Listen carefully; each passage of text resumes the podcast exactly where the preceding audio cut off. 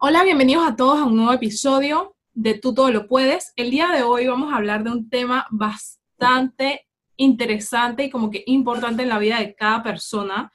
Eh, y para este tema en especial, tengo a una de mis mejores amigas eh, y la verdad es que estoy muy emocionada que ella pueda compartir con nosotros un poquito de todos esos conocimientos que tiene y que me ha compartido a mí a lo largo de los años eh, en esta trayectoria de ella. Y es el tema de la nutrición. Eh, bienvenida, Cris. Gracias, gracias por invitarme a hablar de lo que más me gusta, que puedo hablar horas de lo que sea que tenga que ver con nutrición. Sí, bueno, para los que no saben, Cris, como ya mencioné antes, es una de mis mejores amigas y ella antes de estudiar nutrición estuvo en otra carrera, pero yo quiero que tú, Cris, nos cuentes a nosotros como que qué fue lo que te motivó o, o lo que te hizo a ti como que cambiar la carrera y, decidir entrar en este mundo eh, de la nutrición y como que en este estilo de vida más saludable también. Sí, bueno, la verdad es que a mí siempre me ha llamado la atención esto de hacer ejercicio, de estar activa, de comer saludable, mientras estuve en la secundaria, pero era algo que era como muy esporádico. Lo hacía dos, tres semanas, comía bien, bueno, lograba bajar un poquito de peso, así que ya, se quedaba ahí. Pero cuando entré a estudiar en la universidad, justamente que agarré algo que no sabía si era realmente lo que quería, fue como que la primera opción, ok, vamos a estudiar esto. Cuando entré a la universidad empecé a subirme más de peso. Llegó ya el 2016 y yo decidí inscribirme a un gimnasio. Y ahí hubo como más compromiso, recuerdo que tenía el compromiso que iba con una amiga, así que era como más, más chévere, más motivación, y el cambio fue súper drástico en tres semanas ya mi familia había notado el cambio. Sin embargo, ya después de haber estudiado eh, la carrera, me di cuenta que bajé mucho de peso de una manera que no fue saludable. Yo le agarré muchísimo miedo a la comida, eliminé por completo algunos alimentos, inclusive recuerdo que yo iba a las clases en la tarde y cuando llegaba a la casa a la hora de cenar, todo lo que comía era un pedazo de pollo. No comía absolutamente más nada. Y claramente bajé de peso, logré lo que quería, pero ya me di cuenta posteriormente de que no fue una manera saludable. Entonces, a raíz de esto, cuando yo empecé a bajar de peso, a hacer mucho ejercicio, me empezó a interesar la parte de nutrición. Recuerdo que buscaba mucho en internet, inclusive me iba a comprar libros, y la verdad es que yo no me sentía feliz con lo que estaba estudiando. Así que yo dije, bueno, ¿por qué no? Vamos a animarnos a, estudiar esto, la verdad me interesa muchísimo entender cómo funciona el cuerpo, eh, cuáles son los principios de una buena alimentación, y ahí fue donde decidí cambiarme de carrera. Así que fue un, salto de fe, por decirlo así. Muchas personas me decían que estás segura, eso es química, biología, piénsalo bien, no es fácil, pero al final no me arrepiento, eh, estoy enamoradísima de mi carrera y cuando pienso que no me puedo enamorar más, me enamoro aún más. Así que la verdad es que no me arrepiento de mi decisión. Sí, exacto. Eso es lo que más me gusta como de ver a Cris estudiando la carrera, porque yo recuerdo, o sea, nosotras en la escuela era, que, bueno, vamos a hacer esta dieta intensa y no sé qué, y estos ejercicios, recuerdo que, que, que hacíamos Insanity y era, que sí, no sé qué, y era un desorden hormonal que teníamos y un sube y baja, y, y la verdad es que no, no, no sabíamos tampoco que, que no era sano. Entonces, eh, igual en la, en la carrera, por lo menos cuando salimos, recuerdo que, o sea, yo por lo menos todo el mundo sabe que soy bailarina y entonces yo y Chris era que nos pasamos horas hablando sobre ejercicio, nutrición, no sé qué y la la. Y cuando ella entró a la carrera de nutrición, o sea, fue como que wow. Y entonces recuerdo todas las noches que me hablaba sobre, sí, porque la molécula no sé qué y no sé qué. Y yo como que, ¡Ah! ¿en serio? Y, y era como que darte cuenta de, de, todo el funcionamiento detrás, o sea, que a veces uno lo piensa como que así, ah, da más como y listo, y como esto y lo otro, pero, o sea, todo como que por detrás, toda la ciencia que hay, o sea, yo me quedaba impresionada y siempre quedaba como que, ajá, cuéntame más, Cris, cuéntame más. Entonces sí. Por, esto, por eso es que yo justamente digo, a veces cuando tú escuchas algún consejo de alguna persona que te dice, no comas esto, no comas aquello, yo siempre digo que es muy importante preguntar por qué. Si alguien te dice, en la tarde no comas esto, ¿por qué? Explícame fisiológicamente por qué no debo hacerlo. no me digas no lo hagas y ya, sino explícame por qué no debo hacerlo, qué es lo que pasa en mi cuerpo si lo hago. Entonces eso es muy importante y creo que es lo que a veces ahorita tenemos esta onda de los nutrition coach, de que el entrenador quiere darte dieta, de que quiere decirte come esto, come aquello, pero creo que siempre debemos buscar una persona eh, idónea para aquello, porque al final es la salud de cada persona, y que te puedan explicar, decirte, dije, oye, haz esto, haz aquello, pero ¿por qué? Exacto, y que te sepa responder de manera, o sea, la base detrás de todo eso, pues.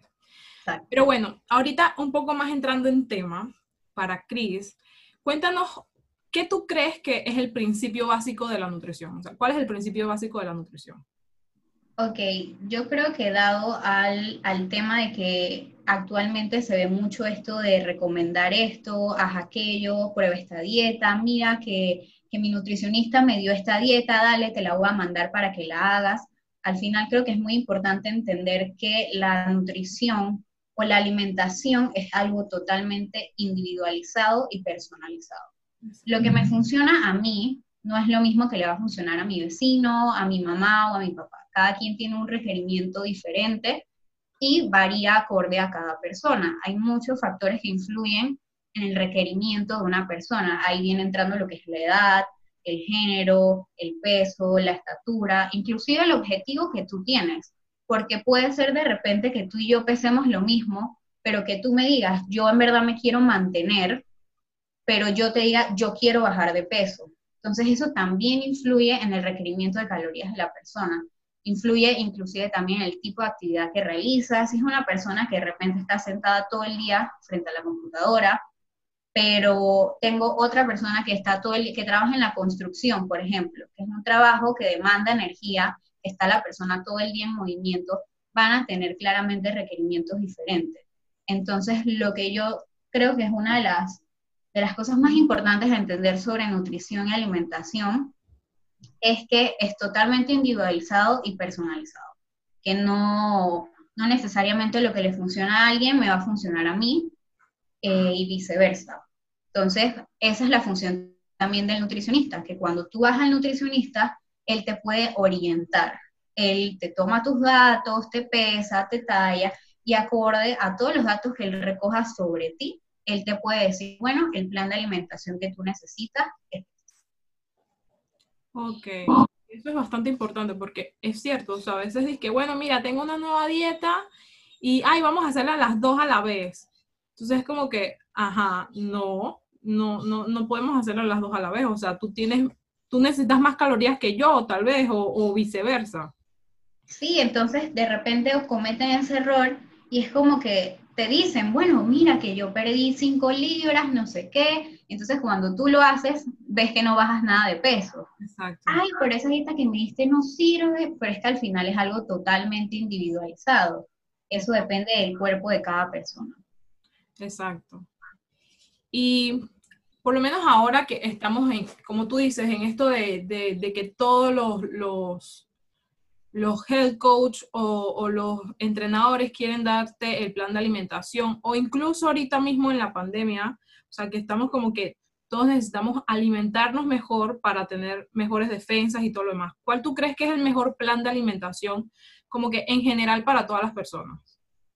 Ok, yo creo que el mejor plan de alimentación es una alimentación que sea balanceada, que incluya todos los grupos de alimentos, eh, yo no creo en, en, yo en lo personal no creo en este tipo de dietas en las que tienes que eliminar por completo algún alimento.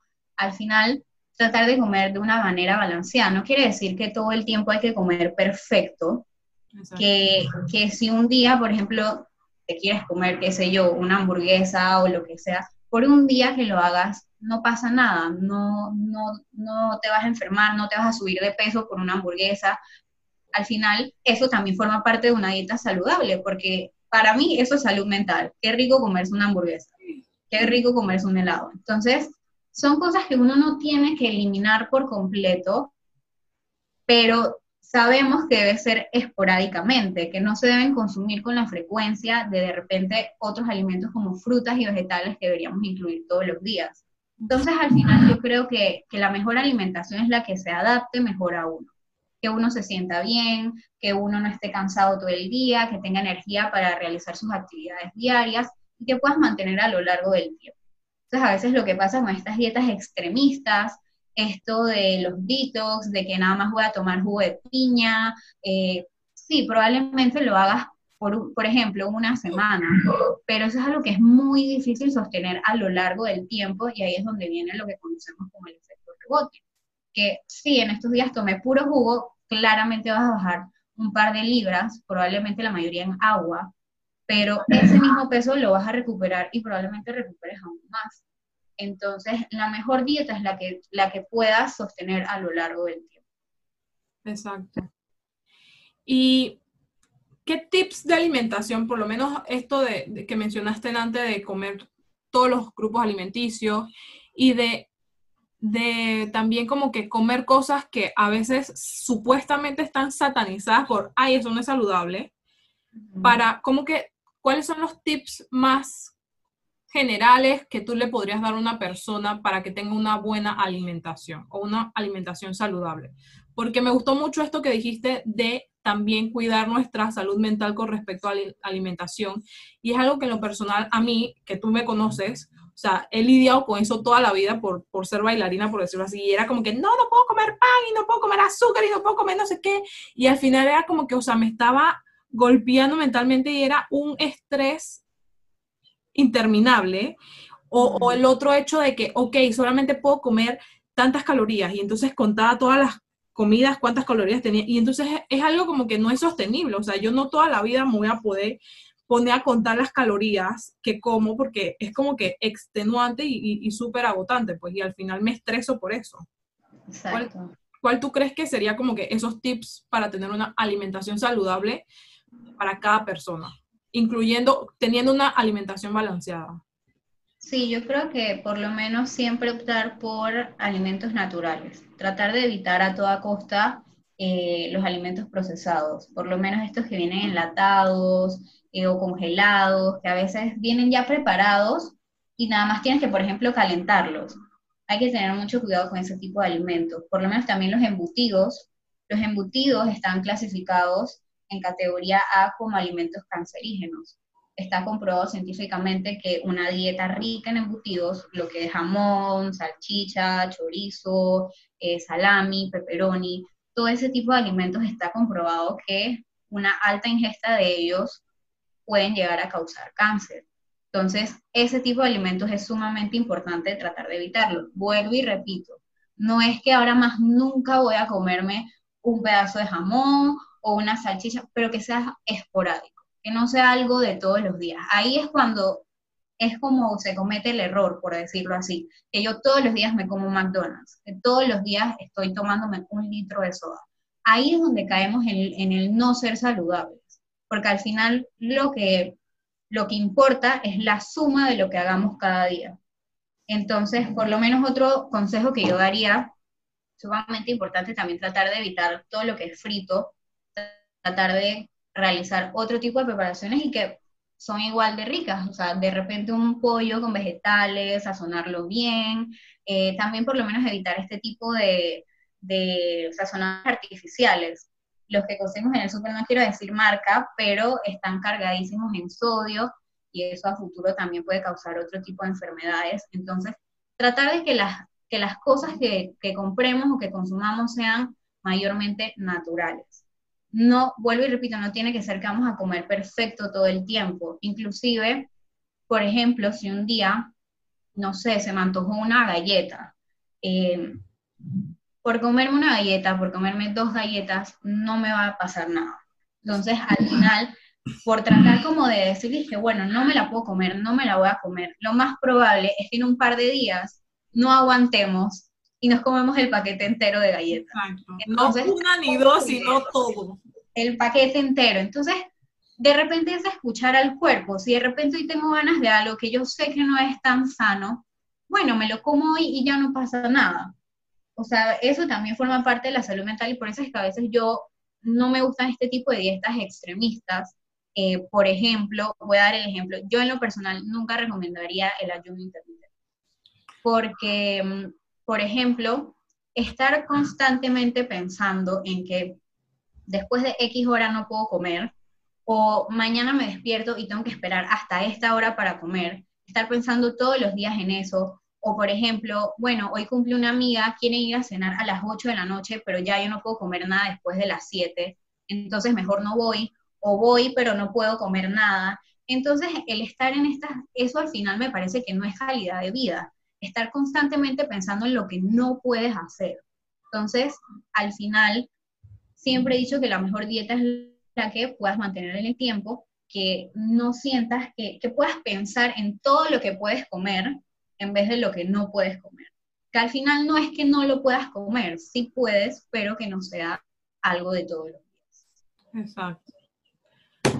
Exacto. Entonces, con eso tú dices que, o sea, como que sabiendo esto, que en verdad es mejor tener una dieta balanceada y comer todo, pero digamos como que eh, no en exceso, no, no, no, yéndonos al extremo y como que balanceando las porciones.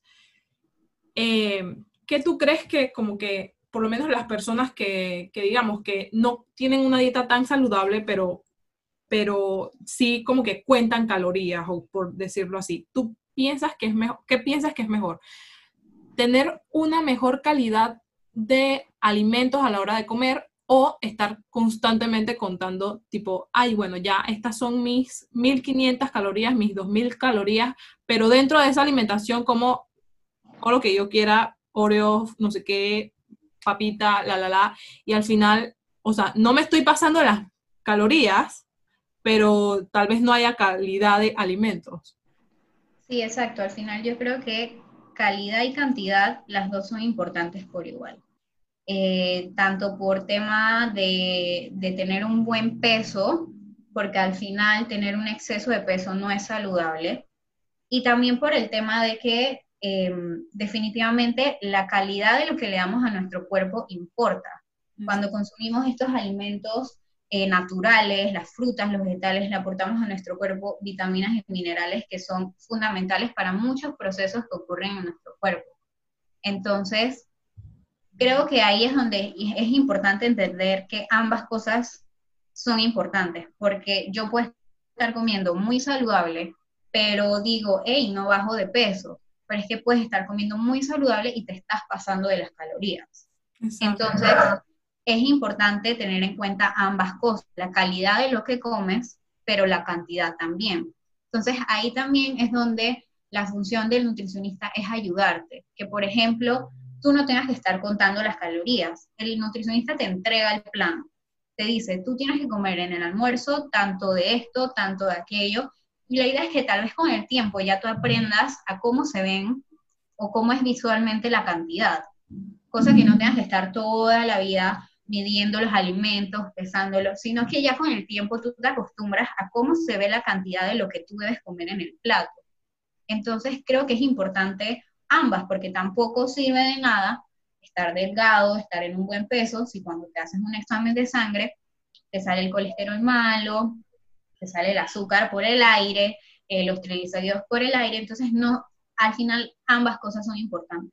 Y, creo que es, es, muy importante porque a veces hay personas que tienen un metabolismo bendecido y que comen lo que sea y no suben de peso, pero a futuro eso les pasa factura. Puede venir una diabetes, una hipertensión, y eso al final no es calidad de vida. Exactamente.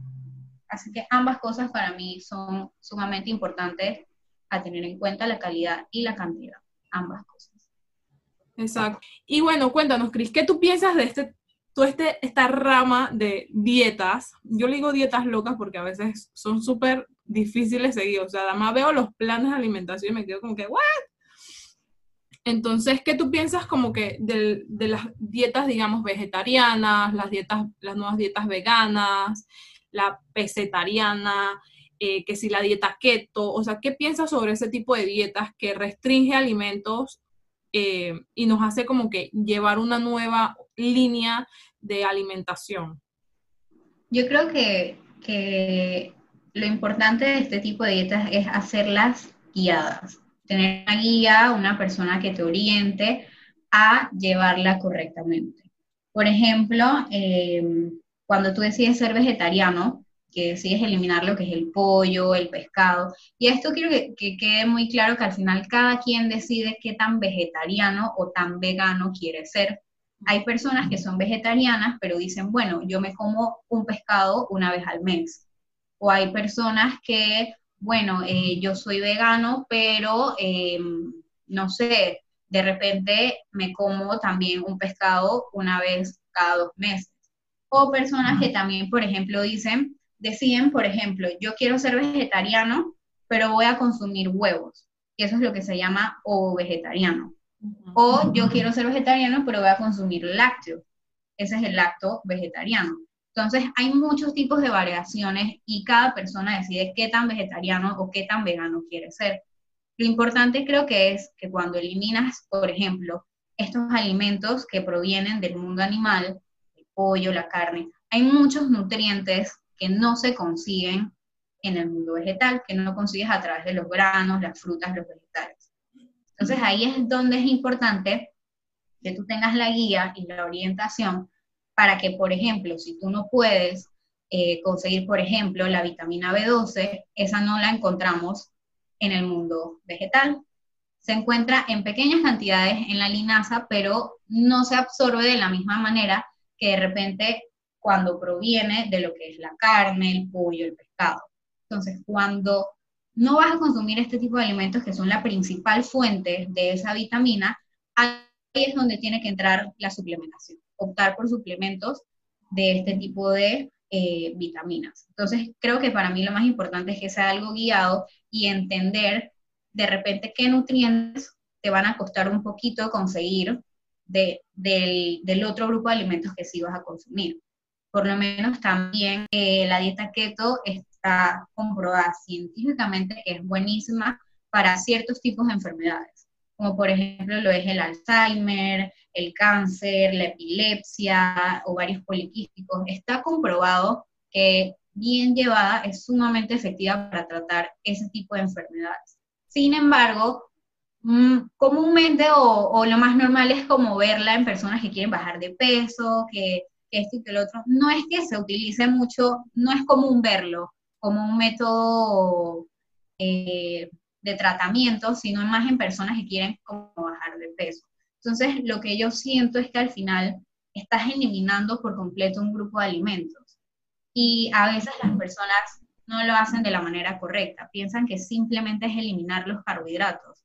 Pero la realidad de la dieta keto es que, por ejemplo, el 90% las calorías que tú comes deben provenir de la grasa.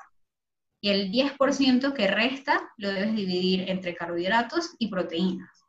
Esa es la dieta clásica keto. Entonces, la gente piensa que solamente eliminar los carbohidratos, pero al final es darle la importancia a la grasa. Que encontramos en el aguacate, el aceite de oliva, los frutos secos. Entonces, es importante, me parece, tener la guía de un profesional para que te orienten cómo llevarla adecuadamente.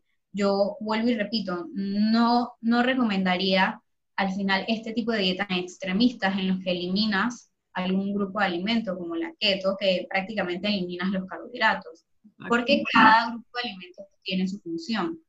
Por lo menos hay personas que si deciden que, bueno, soy profitero y voy a empezar la dieta keto, lo más probable es que esa persona pierda todo el músculo que ha construido porque una de las funciones del carbohidrato es permitir que la proteína cumpla con su función de generar músculo. Entonces, si no, eh, no le estás dando carbohidrato a tu cuerpo, la proteína no va a cumplir con su función de generar músculo. Entonces, la persona lo más probable es que pierda músculo. Entonces, vuelvo y repito que al final me parece que el tipo de dieta es la que se adapte mejor a uno. Y lo más importante es que si vas a optar por algún tipo de estas dietas, sea guiado por un profesional, que, que te guíe acorde a suplementaciones, a esto y aquí porque es sumamente importante. Al final, tampoco a veces la gente tiene el pensamiento de que, bueno, para bajar de peso voy a hacer la dieta vegetariana. Pero al final ahí caemos en lo mismo que dije antes, es importante la cantidad y la calidad, porque uno puede estar en una dieta vegana, pero eso no quiere decir que uno va a bajar de peso. Inclusive podría darse el caso del contrario, que sube de peso. Entonces, es sumamente importante hacerlo guiado eh, por un profesional y em, que sea algo con lo que uno se sienta bien, que uno pueda mantener eh, a lo largo del tiempo, que no sea algo de un momento, sino que sea un cambio en el estilo de vida. Exacto. Es sumamente importante. Y por lo menos ahora que hablas de esto de, de, de que estás como que eliminando y no es recomendable para todas las personas, por lo menos esto a mí leí sobre lo del ayuno intermitente, que también como que supuestamente ayuda, o no supuestamente, está científicamente comprobado que ayuda a cierto tipo de personas que tienen algunas enfermedades a mejorar. Entonces no es como para todas las personas y si lo vas a hacer siempre también debe ser igual guiado, ¿verdad? Sí, correcto. Al final en los estudios que yo también he podido leer, justamente hablan eso, por lo menos en el control de peso, sí, está comprobado que definitivamente ayuda a bajar de peso, pero que no es más efectivo que una simple dieta hipocalórica. Una dieta hipocalórica es que como menos calorías de las que quemo. Entonces ahí es donde yo caigo en que tal vez no tenemos que caer en ese extremo de hacer un ayuno intermitente cuando simplemente podemos comer a lo largo del día, solo sabiendo que estamos comiendo menos de lo que quemamos. Igual vamos a causar el mismo efecto que vamos a bajar de peso. Entonces, de nada sirve de que yo como de tal a tal hora, pero me tiro 5.000 calorías. De, nada sirve, no va a haber, no va a haber el, efecto que uno espera eh, para con este tipo de dieta o este tipo de práctica. Entonces, es, un tema bien delicado y que me parece que uno siempre necesita la orientación. Sí, la orientación es importante. Y más porque, como yo lo he podido experimentar contigo, o sea, hay muchas cosas en la nutrición que cuando tú me cuentas y me explicas todo el proceso, yo he podido aprender de eso, pero antes de eso era como que, ah, bueno, sí, ya. Y, y uno en verdad, o sea, como todos los días, pero no me sé todo el proceso que ocurre o no me sé por qué sí y por qué no. Entonces es como que al final siempre tienes, es como ir al doctor cuando tienes alguna enfermedad o lo que sea. O sea, para nuestra alimentación también debemos como que, si queremos ciertos, eh, por decirlo así, objetivos, debemos guiarnos también de la persona idónea. Sí, correcto, porque al final, si uno quiere, tiene un malestar, uno va al doctor, uno no va donde un arquitecto. Y si uno quiere que le construyan una casa, uno no va a buscar un doctor al final uno busca la persona idónea que tenga el conocimiento para ayudarte y para guiarte. Al final es un proceso en el que no solamente el nutricionista te brinda el plan de nutrición, al final a nosotros siempre, bueno, mi carrera siempre me ha enseñado que es muy importante la educación nutricional, explicarle al paciente que él entienda por qué, por qué mejor evitar esto, por qué mejor hacer esto, siempre explicarle y educarlo, cosa que cuando él ya no vaya más, él se queda con ese conocimiento el resto de su vida. No es como un plan de alimentación, un papel, que eso se queda ahí en el papel. De repente la persona lo haga, no lo haga, al final eso es decisión propia, pero el conocimiento, lo que tú le puedas transmitir al paciente, eso se va a quedar con él de por vida. Por ejemplo, enseñarle a leer la etiqueta nutricional de los alimentos. Te aseguro que de ahora en adelante, cada vez que vaya al súper, va a leerlo y va a estar pendiente a eso y va a comprender cómo leerlo, cuál es la, importancia, qué es lo mejor, qué evitar. Entonces, es muy importante la educación nutricional y, es lo que se queda. Al final el papel se puede perder, no lo hice, pero lo que él aprenda en el, en el consultorio se va a quedar con él. Exacto, y eso me da risa porque por lo menos yo muchas veces, por lo menos en mi, en mi adolescencia también y, y en mi en mi juventud temprana, digamos, los primeros años de la universidad, yo fui muchas veces al nutricionista y así como que, bueno, tome este papelito y sígalo. Y era como que, ajá, ya, ok, sigo este papelito, lo leo y ¿por qué dame puedo comer esto? O ¿por qué no sé qué? Y era como que me frustraba y, o sea, seguía la dieta digamos, una semana, dos semanas y, luego se perdía porque era porque, ¿y por qué? Porque yo soy una persona muy curiosa, ¿por qué tengo que hacer esto? ¿Por qué sí? ¿Por qué no? Y entonces era como que me frustraba y al final no hacía, no seguía la dieta y era como que, pero cuando, digamos, cuando tú me dijiste, no te estoy dando nutrición y comenzamos a hablar de este tema y me comenzaste a explicar, es mira Elizabeth, no sé qué, no sé qué, no sé qué. Y yo era como que, wow, ya entiendo. Y hay muchas cosas de la nutrición que yo antes desconocía totalmente, que tú me has enseñado y yo me lo, o sea, me han quedado a mí y yo ya tengo el conocimiento de eso y es como que, ok, Cris me explicó esto y esto y esto y es como que ya lo sé, no tengo que estar que siguiendo un papelito, no sé qué, sino que ya sé muchas cosas generales de la nutrición que me ayudan a mí como que a tener una mejor alimentación o, a escoger mejores alimentos y demás. Entonces, también acerca de, sobre todo este, estos temas de la nutrición, ¿tú qué piensas de, de la gente que, digamos, hace detox o, o, como que, bueno, una semana de jugo para limpiarme el organismo, para limpiar no sé qué, para bajar de peso? Sí, al final creo que si uno de verdad estuviera intoxicado, un jugo no serviría de nada. Uno tendría que ir corriendo al doctor a ver qué le hacen porque al final un jugo no resolvería nada. Al final creo que es un, tipo de, no sé, por decirlo así, un tipo de, de no alimentación, pero creo que es algo que se hizo con el fin como de limpiar toxinas, limpiar el cuerpo, entre otras razones. Y al final es que para algo tenemos nuestros riñones y el hígado. Ellos son los que se encargan de limpiar nuestro cuerpo, limpiar nuestra sangre, eliminar las toxinas. Entonces es algo que ya nuestro cuerpo está diseñado para hacer. O sea, el cuerpo es tan perfecto que él tiene su propio mecanismo para eliminar todas las toxinas que hay en nuestro cuerpo. Entonces, al final, em, yo inclusive en un momento de mi vida antes de estudiar nutrición, yo recuerdo que yo tomaba un jugo verde todas las mañanas. Lo hacía que si con apio, que si manzana verde, que si esto y que lo otro. Yo inclusive también llegué a caer en eso, pero al final me di cuenta que era algo que realmente no servía de nada. Al final siempre se va a recomendar que lo mejor es comer la fruta entera o el vegetal entero, porque cuando lo licúas pierde la fibra. Entonces, siempre se va a decir que más que un jugo, va a ser mejor la fruta o el vegetal entero.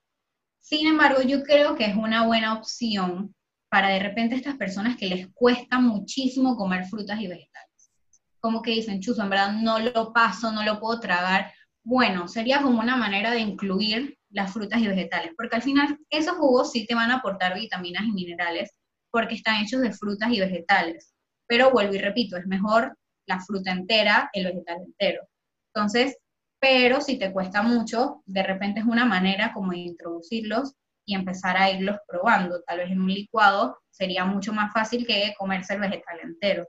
Exacto. es como una herramienta al final, es como una herramienta para adquirir nutrientes y eh, que no consumes generalmente. Pero no es como que hay el vaso milagroso que te va a hacer limpiarte todo el organismo.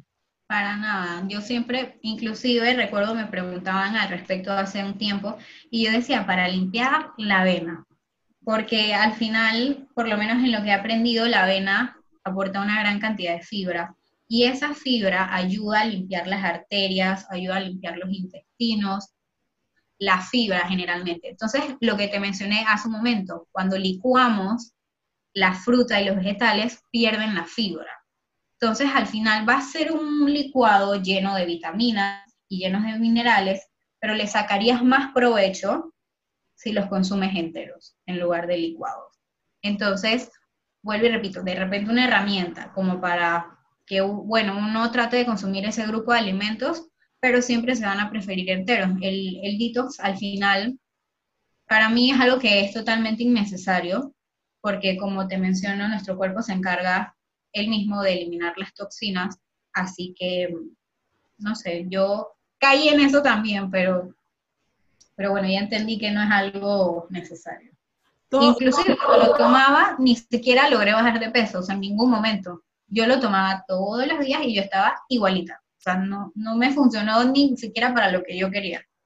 Exacto, y me da en eso, o sea, que detox una semana para poder bajar de peso.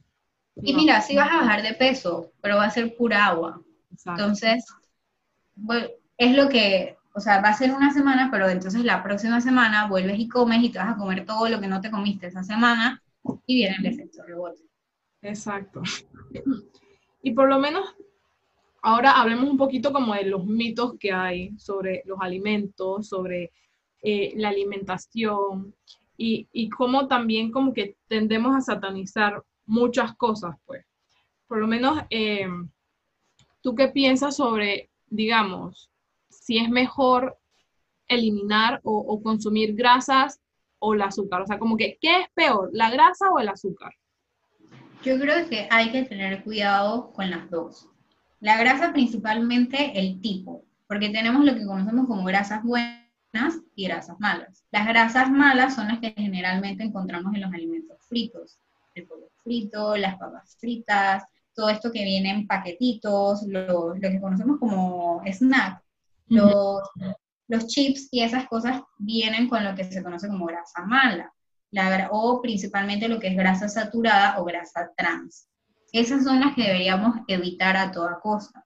Pero entonces tenemos el tipo de grasas buenas, que la encontramos, por ejemplo, en lo que es el aguacate, los frutos secos, el aceite de oliva, son mejores fuentes de grasa. Entonces creo que en cuanto a la grasa, es escoger la mejor calidad. Inclusive, por ejemplo, te puedo mencionar que el pescado eh, es una riquísima fuente de omega 3, que es un ácido graso esencial y que es sumamente importante para el buen funcionamiento de nuestro cuerpo. Siempre se recomienda consumir pescado al menos dos veces a la semana porque aportan este ácido graso esencial que ayuda, por ejemplo, eh, a mantener nivelados los, eh, a mantener regulados los niveles de colesterol en sangre.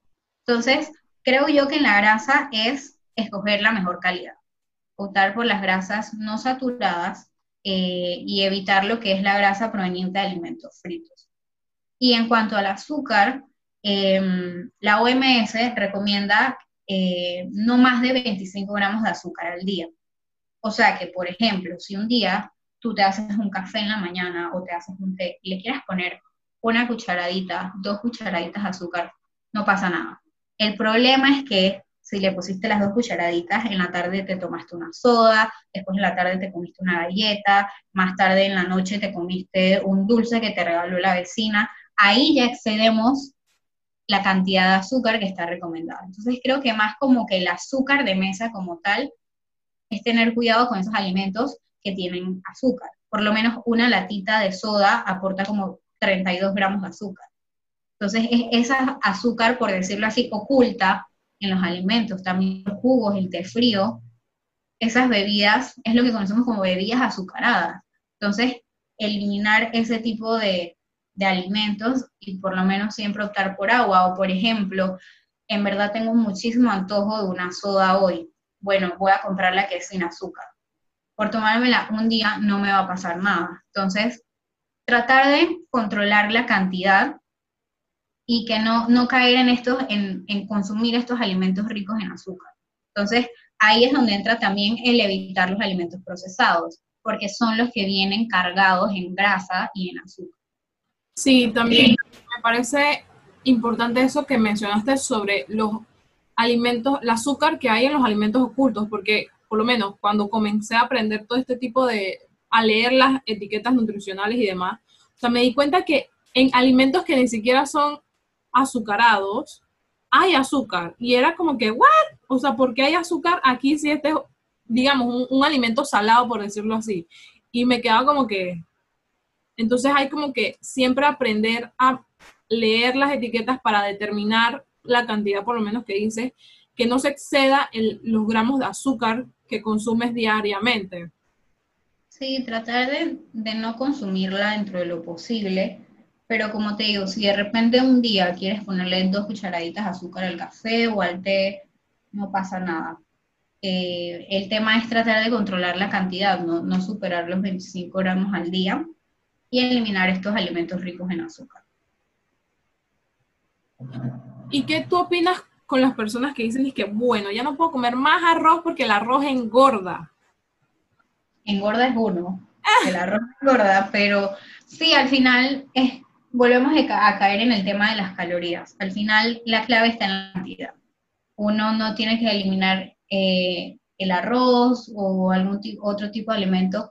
Sí hay algo que se llama índice glicémico, que es qué tanto te eleva el azúcar en sangre, un alimento.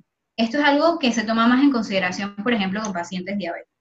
Pero eh, se llama algo que es algo que se llama índice glicémico. Entonces, hay alimentos que tienen el índice glicémico más bajo que de repente el arroz blanco. Por ejemplo, un arroz integral. Aportan la misma cantidad de calorías, solo que el arroz integral te va a aportar más fibra que el arroz blanco. Por ejemplo, también de repente, si sientes que el arroz te cae muy pesado o estás tratando de buscar alguna otra opción, eh, puedes optar en temas de carbohidratos la papa, eh, la yuca, el zapallo, la quinoa, eh, el plátano, las menestras. Son varias opciones que puedes considerar pero al final no es que el arroz sea malo y que ya no puedo comer arroz. Inclusive cuando haciendo mi práctica, siempre me llegaban muchos pacientes diciéndome que, bueno, pero yo empecé a comer bien hace una semana, ya no como nada de arroz. Y yo me quedo como que, ¿pero por qué? O sea, usted puede comer arroz, pero tiene que aprender en qué cantidad comer arroz. Entonces, siempre también recuerdo una que le hicimos el plan de alimentación y a la hora de entregárselo, yo le estaba explicando, mire, usted puede comer esto, aquello, y en la cena le puse que podía comer arroz.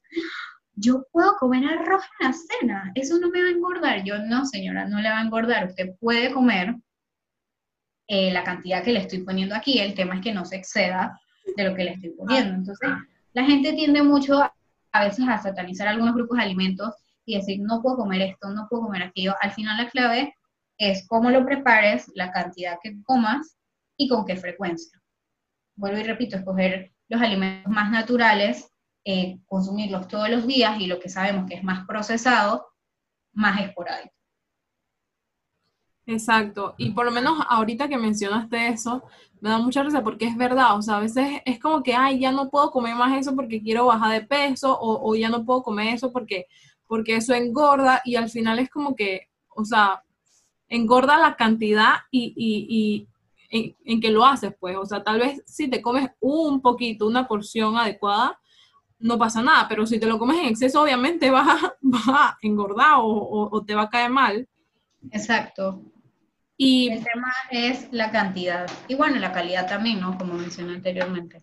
Sí, y por lo menos ahorita que mencionaste eso, sobre, digamos, si te cae mal el arroz por el índice glicémico, que, No, no es que te va a caer mal, sino que, bueno, de repente hay personas que dirán, siento que me cae muy pesado comer arroz en la noche. Exacto. Eh, y quieren como buscar algo que sea de repente más ligero, pero al final el, índice glicémico es algo, como te dije, se, se, toma más en consideración para personas diabéticas. O sea, el índice glicémico es, por ejemplo, un, un alimento con índice glicémico alto, quiere decir que te eleva mucho el azúcar en sangre eso no te va a causar ningún tipo de síntoma ni nada, ni te vas a sentir mal, sino que al final lo que, lo que se trata de hacer con la alimentación es que los niveles en sangre estén regulados o nivelados a lo largo del día. Entonces, cuando se te eleva mucho el azúcar en sangre, tienes como un pico, como que se eleva mucho y de repente baja muy drásticamente. Entonces, a veces cuando ese tipo de cosas pasan, es como que comiste hace media hora y ahorita tengo hambre de nuevo pero es porque hubo este pico en que subió drásticamente, luego bajó el azúcar en sangre. Entonces sientes como me da hambre, tengo ganas de comer más. Entonces, de repente buscar alimentos con un índice glicémico más bajo, como la papa, el zapallo, la yuca, la quinoa, el arroz integral, ayudan a que te sientas satisfecho por más tiempo.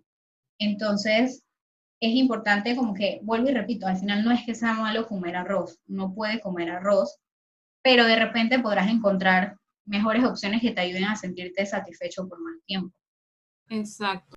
Y por lo menos eh, las personas que así, digamos, no pueden comer un tipo de alimento porque les cae mal, por lo menos las personas que no pueden comer gluten porque ya tienen algún tipo de, digamos, eh, no sé cómo se llamaría eso. Intolerancia. Intolerancia esas personas sí ya es como que un caso en especial, o sea, no es como que yo normal que quiero satanizar el, alimento, sino que esas personas ya es como que, ok, esa persona tiene un caso especial, entonces por eso se le recomienda eliminar los alimentos, pero como tú dices, no porque esa persona, digamos que yo sé ahorita que no pueda comer gluten, le digo a mi amiga, oye, mira, me eliminaron esto porque no lo puedo comer y porque eso hace mal y no sé qué. Es como que no, a mi otra amiga no le va a hacer mal come harina o come gluten. Entonces, por eso es que siempre la alimentación es y la nutrición es individualizada. Sí, porque, por ejemplo, inclusive ahorita te puedo decir que una persona que sea intolerante al gluten o que sea alérgica al gluten, porque al final son dos cosas distintas, em, puede comer un montón de cosas al final del día, porque puede comer arroz, puede comer papa, puede comer yuca, inclusive ahorita estamos en una era en que encuentras pan de harina de almendras, que si la pasta con harina no sé cuál, que al final son libres de gluten. Entonces, hay muchas opciones ahorita en el mercado que la persona puede seguir de repente comiendo pan, una pasta, y no le va a caer mal porque utilizan otro tipo de ingrediente. Al final el gluten es una proteína que se encuentra en el trigo, pero el gluten no es malo, sino simplemente algunas personas que no lo toleran o que son alérgicas, así como hay personas que son intolerantes a la lactosa. La lactosa no es mala, pero hay personas que su cuerpo no los puede digerir. Entonces ahí es el tema. A veces caemos en que hay que eliminar esto, hay que eliminar aquello. Todo el mundo quiere comer sin gluten, cuando al final no es necesario, simplemente para personas que definitivamente no lo toleran o que generan una reacción alérgica cuando consumen ese tipo de alimentos. Exacto, se vuelve como una nueva moda, gluten free, todo gluten free y sugar free y todo. Es como, por ejemplo, los alérgicos a los mariscos ellos no pueden comer mariscos, pero eso no quiere decir que los mariscos sean malos. Al final, los mariscos súper buenos, pero hay personas que simplemente no pueden consumirlos. Exactamente. Y ahora como que un poquito para finalizar, ¿qué opinas con todo este tipo de suplementos alimenticios o, si es buen, digamos, si yo tengo una buena alimentación, como todos los tipos de de grupos alimenticios, digamos como que estoy bien en mi rango de alimentación, no me excedo de calorías, pero tampoco como insuficientes, o sea, como que no, no, no me restringo de alimentos, sino como que tengo una alimentación variada. ¿Es necesario suplementarme o es como que un adicional, como que un plus? Si comes de todos los grupos de alimentos, si comes balanceado, realmente no es necesario. Porque al final estos suplementos, eh, la mayoría son vitaminas y minerales. Pero si tú comes perfectamente tus porciones de frutas, de vegetales, comes todos los grupos de alimentos, lácteos descremados, eh, vas a conseguir todos esos nutrientes y realmente comprar estos potecitos de suplementos no será necesario vuelvo y repito, por ejemplo, hay situaciones en las que sí es recomendable. Por eso es que siempre cuando uno quiere como comprarse algo, algún tipo de suplemento, algún tipo de vitamina, siempre es bueno consultarlo con su médico o con su nutricionista en todo caso, para que te oriente y te diga, bueno, realmente tú no necesitas esto, no lo compres, esto lo puedes conseguir de manera natural, eh, no gastes tu dinero en eso. Pero hay otras, hay otras ocasiones, como te mencioné el ejemplo de una dieta vegetariana, en que sí necesitan ser suplementados, porque al eliminar un grupo de alimentos necesitan obtener de otra fuente esos nutrientes que no, que no consiguen en, el mundo vegetal. Entonces, creo yo que cuando uno tiene una dieta balanceada eh, y consume todos los grupos de alimentos, no es necesario eh, un suplemento.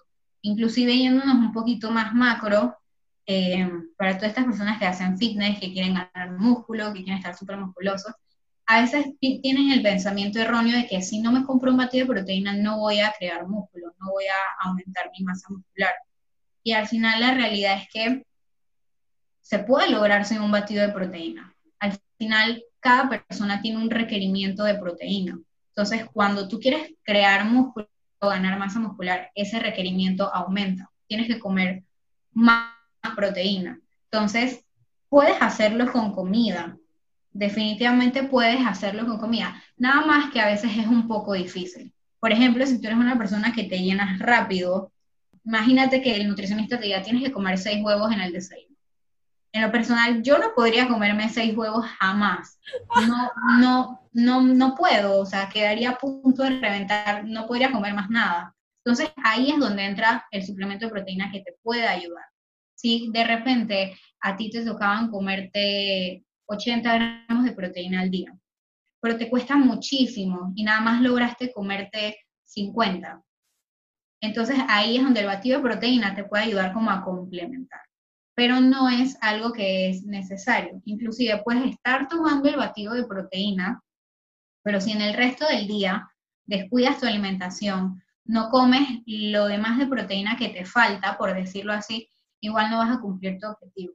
Entonces es algo que no es necesario, que puedes lograr sin la ayuda del suplemento, con comida natural, pero si de repente te cuesta mucho, el suplemento te puede ayudar. Entonces, en ese tema ya es un poquito diferente, ¿no? Porque es una persona que de repente está buscando un objetivo muy específico, pero en el tema de lo que es vitaminas y minerales, si comes balanceado, no es realmente necesario. Al final yo creo que la naturaleza nos aporta todo lo que nuestro cuerpo necesita. Al final, si tienes una alimentación balanceada y consumes de todos los grupos de los alimentos, no es necesario eh, conseguirte un suplemento. Al final, yo creo que la naturaleza, todos los alimentos que nos regala la naturaleza, nos aportan todos los nutrientes que nuestro cuerpo necesita.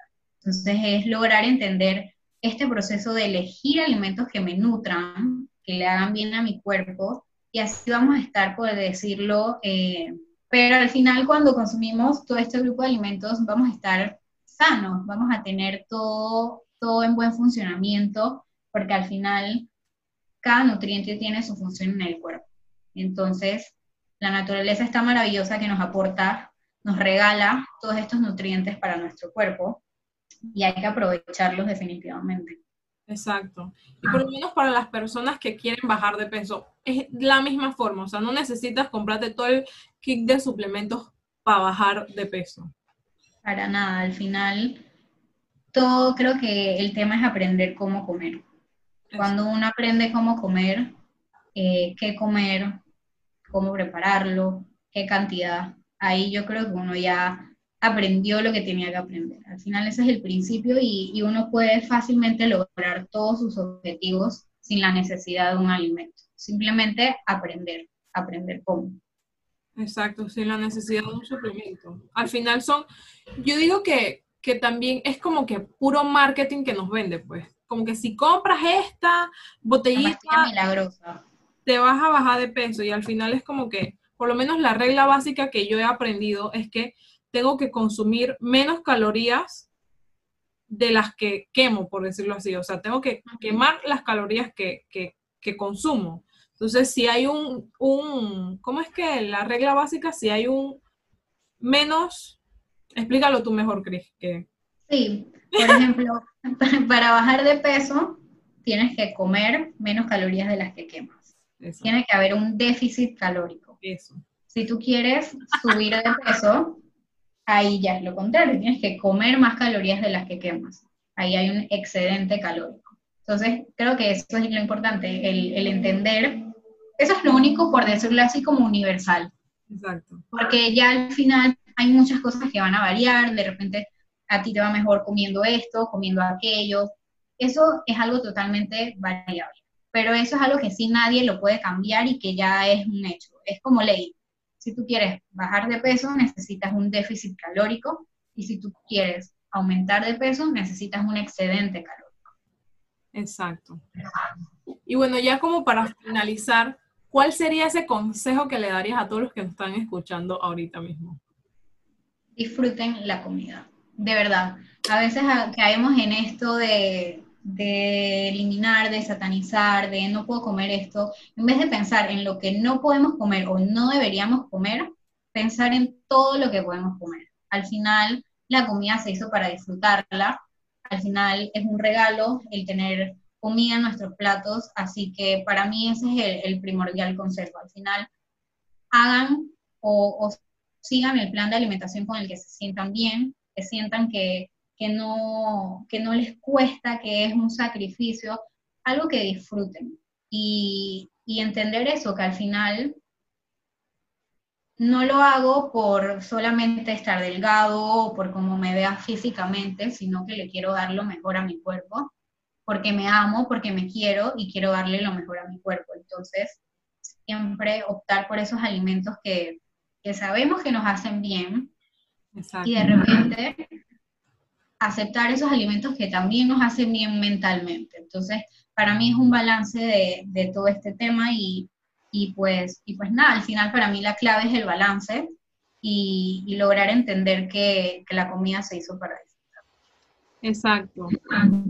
te lo juro que quedé enamorada de este consejo porque es así, o sea, hay que disfrutar la comida y, y, es algo con lo que vivimos todos los días, o sea, imagínate que vivamos miserables con la comida todo el día, o sea, así como que no puedo comer esto, no puedo comer esto, y como tú dices, es parte de, de la salud mental y es algo que yo por lo menos también puedo aprender contigo, porque yo creo que con este tema nos podemos como extender un poquito más, en verdad, porque también está la parte de, conciencia y salud mental y de todas estas cosas que caen en, en digamos, enfermedades psicológicas acerca y en torno a la comida. Yo creo que podemos hacer hasta otro episodio sobre esto porque creo que tenemos experiencia en estos dos temas también.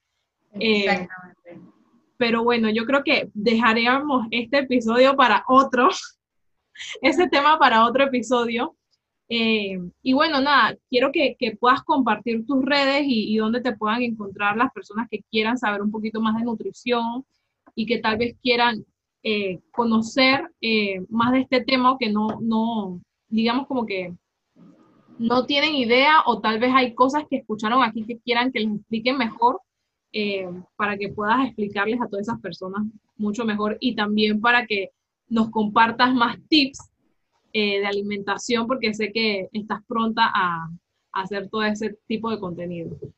Sí, por lo menos ahorita yo tengo dos cuentas. Está mi cuenta personal, que a veces subo, me, dedico a subir algunas cositas de nutrición ahí, que sería Cris Andrea, con K y con Z. Eh, y también está mi cuenta de nutrición, que se llama My Healthy Way PTY.